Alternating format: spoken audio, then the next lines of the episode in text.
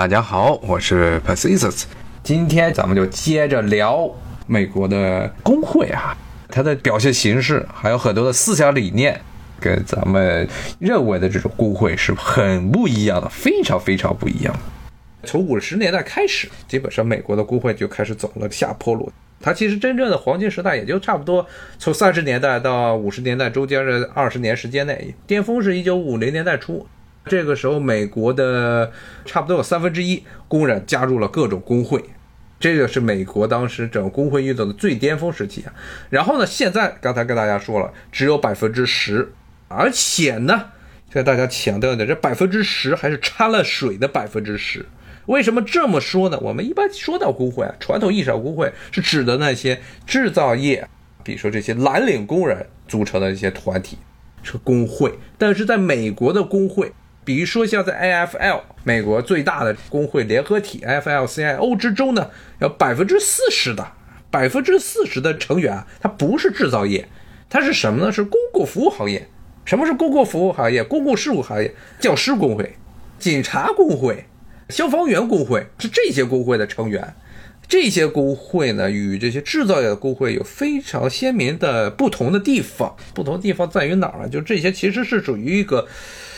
说白了，就是这些人是最基层的这种官僚。这种小官儿，你看警察，他其实手中是有权利的；教师这种公共的教师，实际上手中有这个教育权，而且他这种教育权是被垄断的公共事务的权利，他不可能说像那些私营企业那样啊，你说这一个厂子和那个厂子之间有竞争关系，在公共事务行业，所有都是从公家的腰包中、政府的腰包中，通过税收的方式来供给这些地方的学校、地方的警察局、地方的消防队，是这么一个情况。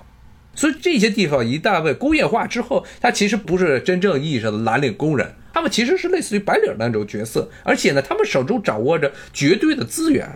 你这要叫教师要一罢工，比如说一个学区要罢工，整个这个学区、整个地方学校全歇菜了。它不像工人罢工。刚才跟大家讲的，美国工会主要是以这些企业作为一个基本的活动单位，所以这企业就这个企业出事了，它不会影响别的企业。但是这些教师啊，警察一罢工，就整个地区就全完蛋了。最危险的就是警察罢工啊，警察一罢工啊，哇，整个这个城市就瘫痪了，然后治安状况就不好了，非常严重的不好了。这是警察工会经常用这个办法来威胁当地很多地方政府，不要对他们的暴力行为啊进行惩罚的一个主要的途径。像在美国，警察暴力已经成为一个社会通病了。其实不光是现在了，从几十年前就是一个社会突变，随意的打人、杀人，每年基本上被警察随便杀死的这人的数目差不多一千来人。美国只有这种像 AFL 算这种全国性的，它的基本的构成单位是以这种地方性的工会来联合在一起，它实际上是工会联合体，不是一个所谓的大工会啊，全国总工会没有这种，这种是左翼很多的左翼，他们想这么干的，一二十世纪初的时候想这么干。包括刚才说的 CIO，它的前身早期左翼的工人运动的这些领导人，他们是想要干一个所谓的能涵盖全美国所有工人的大工会，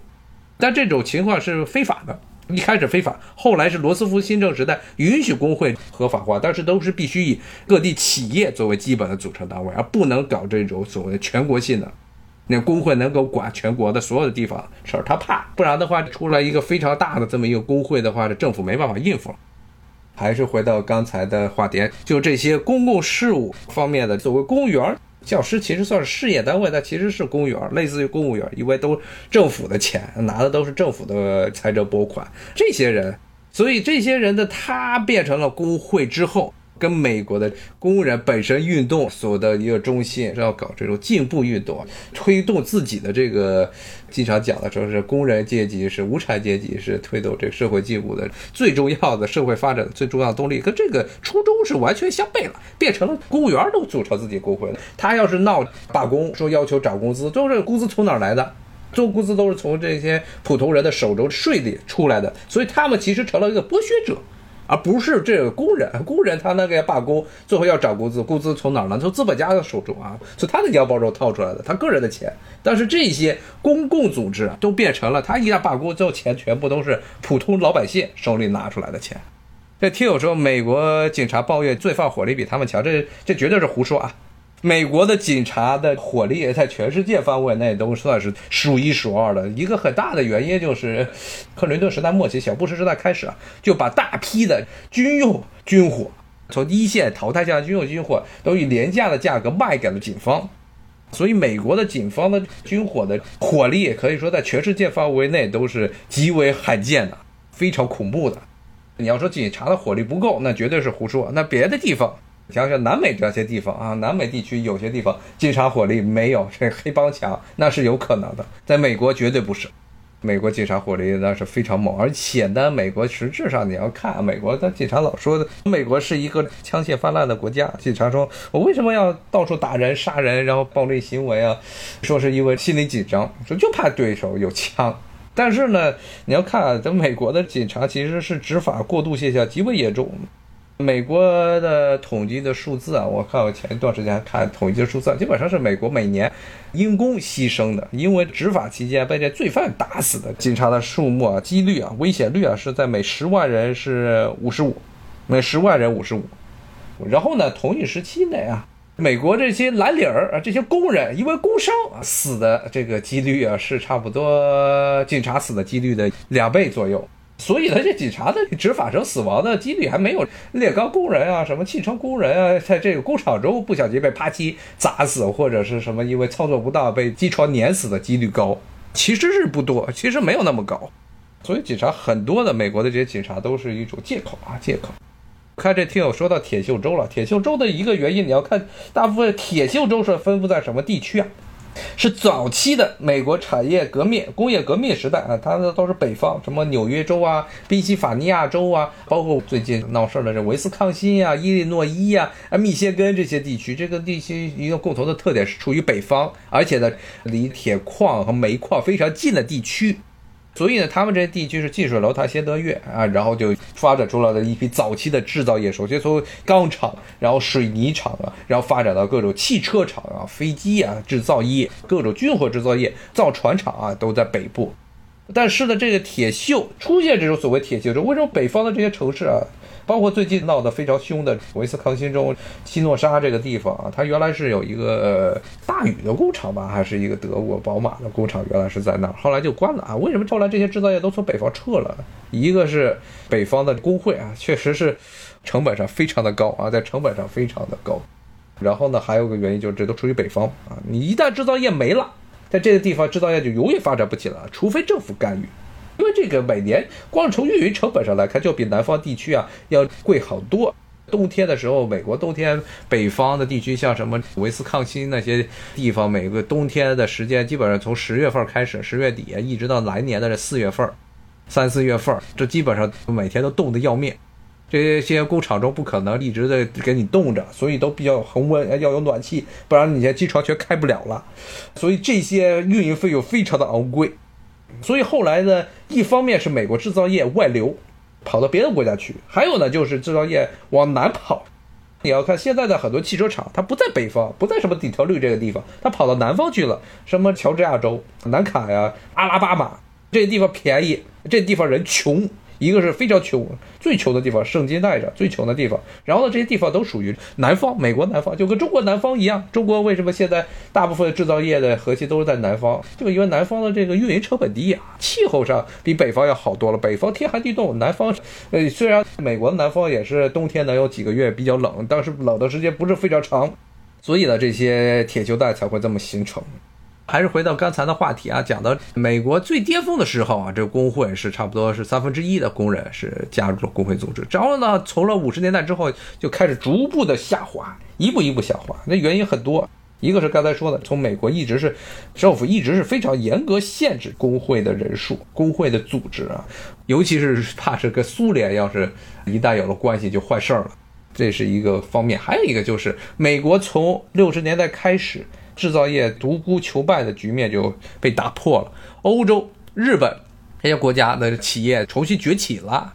这些国家还有一个优势，优势是什么呢？就他们因为在二战上都被打烂了，这些国家全没了，什么都没了，所以一切都是从零开始。所以当时的他们用的这些设备，普遍的工厂用的设备都普遍比美国工厂要先进。美国这些工厂中这些固定资产啊，这些机床啊，这些设备要再换的话，那又是一笔大的投入，而且这些资本家一般不愿意再进行重复投入，所以呢，造成了他们的运营成本比这些欧洲工厂要高，而且呢，替换技术含量也比欧洲的日本这个工厂还要低。所以呢，从六十年代开始，欧洲和日本的这制造业的重新崛起。导致了后来大幅度的蚕食了美国的制造业，而美国的制造业，比如说最经典叫七十年代时候，日本汽车大量进入美国市场啊，导致了美国大批的制造业的工厂的倒闭啊，特别像底特律那个地方。但是呢，工会工会呢对这个情况是没有办法没有办法控制，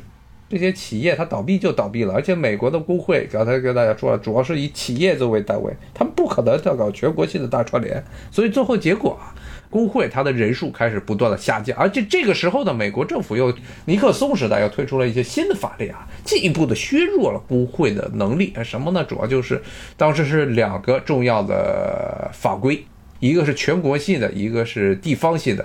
首先说地方性的法规，就是工作权利法，美国的最高法院背书的这么一种法案，地方政府自行制定。什么叫做工作权利法？就是说。工会不准强迫工人入会，因为在有些地方是从事这个行业，在这个工厂里干活，工会会强迫你交工会的钱，不入会你也必须得入会，它是一种强制性的这么一种入会体制。那么在很多的当时的地方，包括现在美国大部分的州都实行了所谓的工作权利法。什么工作权利法？就是工会没有强迫工人加入工会的权利。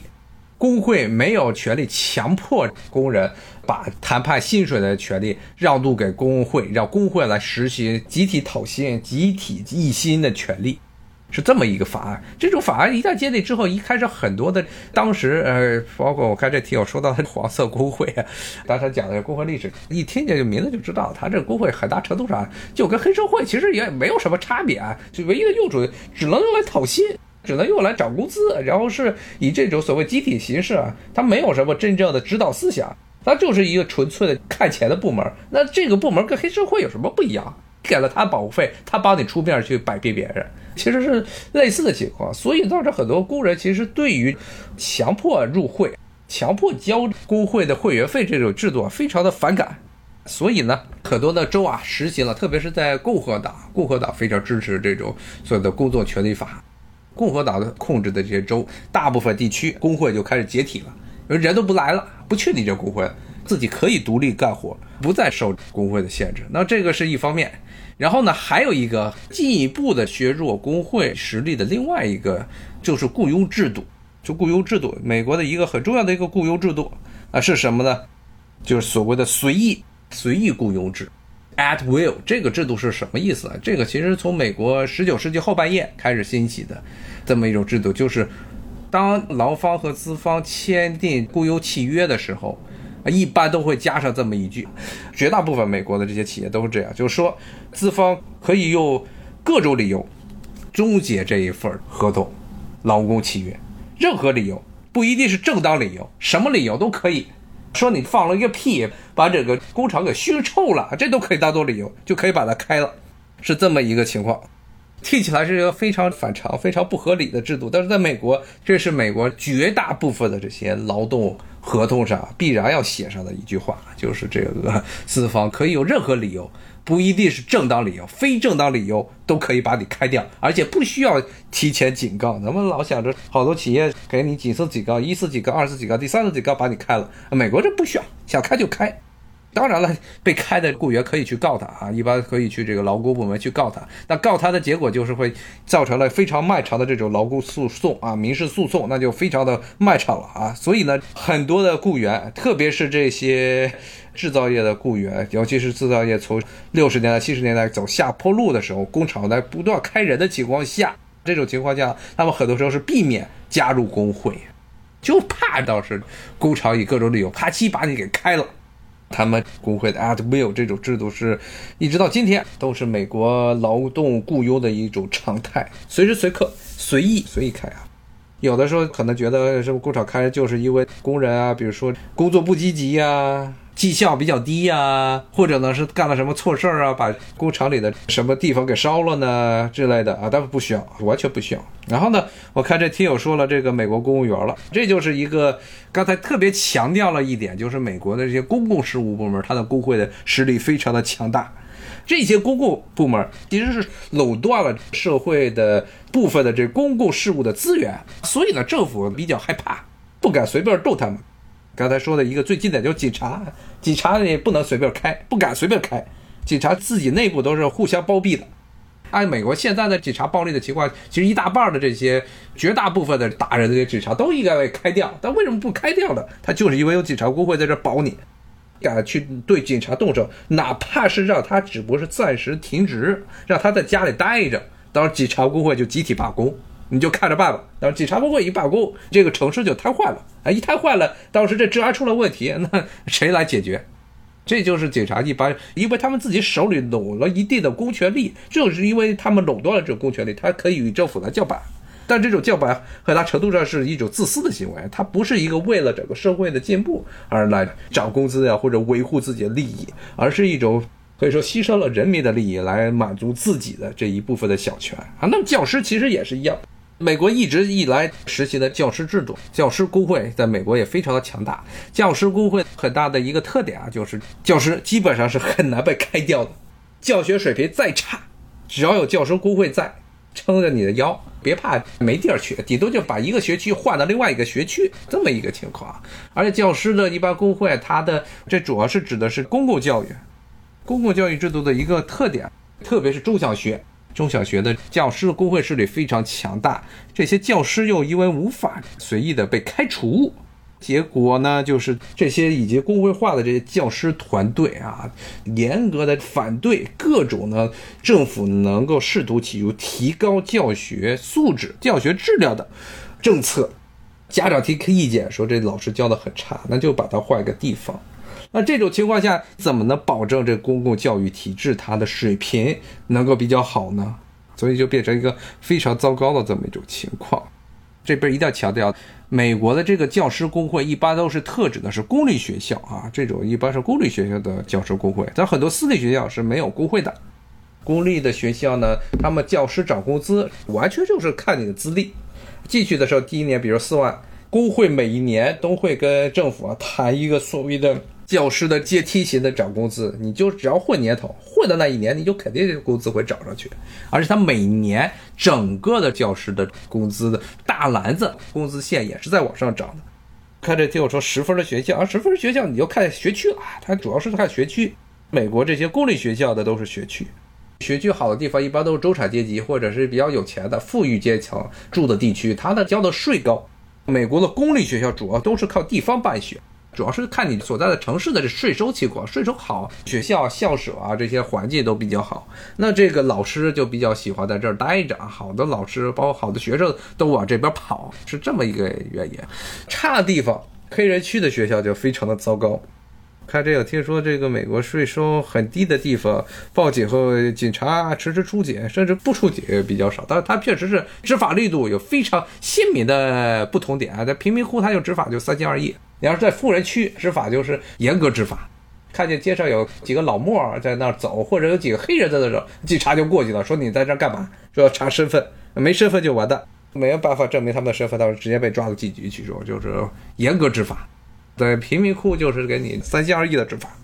扯远了，又扯远了。主要是说现在的工会啊，就大部分的工会现在变成了这些公共事业单位啊、事业单位和政府单位的雇员，他们的势力在全美国的工会中反而做大了。所以这不是一个好事儿，不是真正的制造业的工会。制造业的工会都去哪儿了？都没了。不说没了，人数大幅度的减少。刚才说的制造业开始衰落，一部分的跑到南方的地区，好像南方的这些厂子它活着还算活着，更多的这些工作机会基本上都因为经济全球化直接去了别的地方。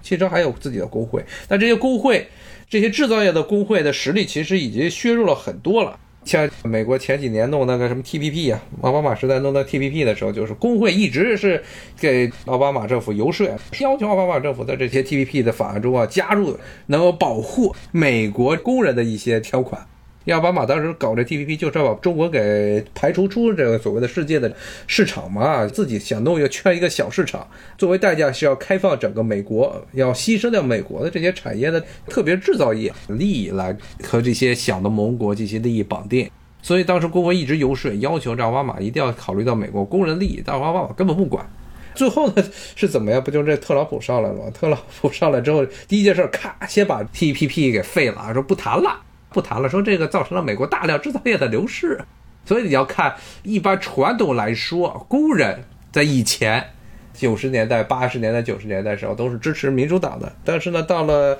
零零年代，特别到了一六年的时候，当时大批的工人跑去支持特朗普，原因也很简单，就是他们认为工会已经无法。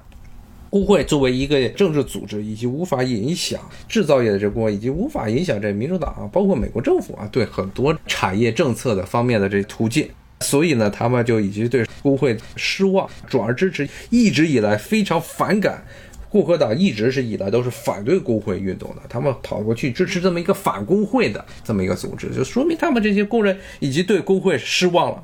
严重的失望。看这个听友说，加州是不会翻红。加州，因为它加州内陆地区是红脖子地区啊，生产什么水稻啊，生产开心果呀，生产各种蔬菜呀，樱桃呀、桃子呀、橘子、柠檬这些内陆的地区是红脖子地带。但是这些人数太少，你没有办法跟沿海地区的南加州的洛杉矶呀、圣迭戈呀、北边的湾区啊这些地方的人口没有办法来比，人数上不占优势啊，所以它不可能翻红，只可能是蓝的。现在主要的竞争的地区还是中部和南部的一些州。原来是上一届的时候是特朗普是在这些州全部都获胜。这一次的话，有些民主党的一些地区开始崛起。最危险的是在德州，应该是德州是也大州州比较最激烈的这些地区。